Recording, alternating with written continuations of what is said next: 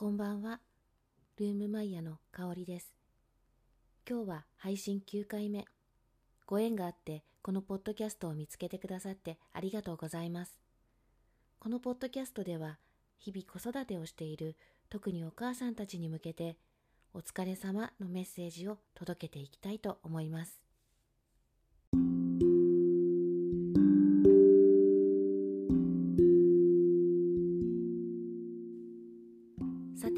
今回は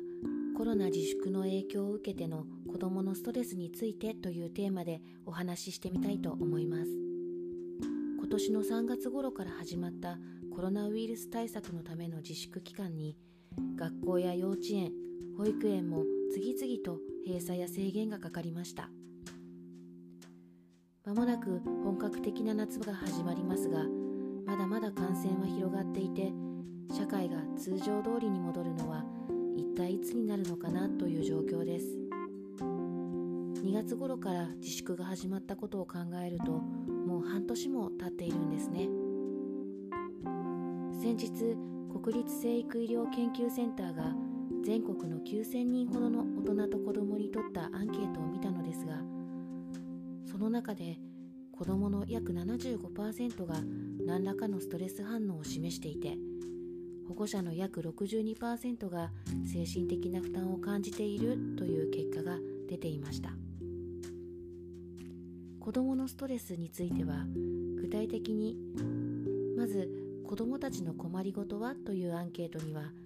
1位お友達と会えないこと2位学校に行けないこと3位外で遊べないことという結果が出ていました。た子どもたちが相談をしたいことは？という質問に関しては1位コロナウイルスにかからない方法。2位学校や勉強のこと。3位お友達のことという結果でした。最後に子どもの心への影響は？という質問については1位コロナのことを考えると嫌な気持ちになる。2位最近集中ができない。3位すぐにイライラしてしまう。という結果だそうです。今まで経験したことのない未曾有の事態に大人たちが右往左往している状況で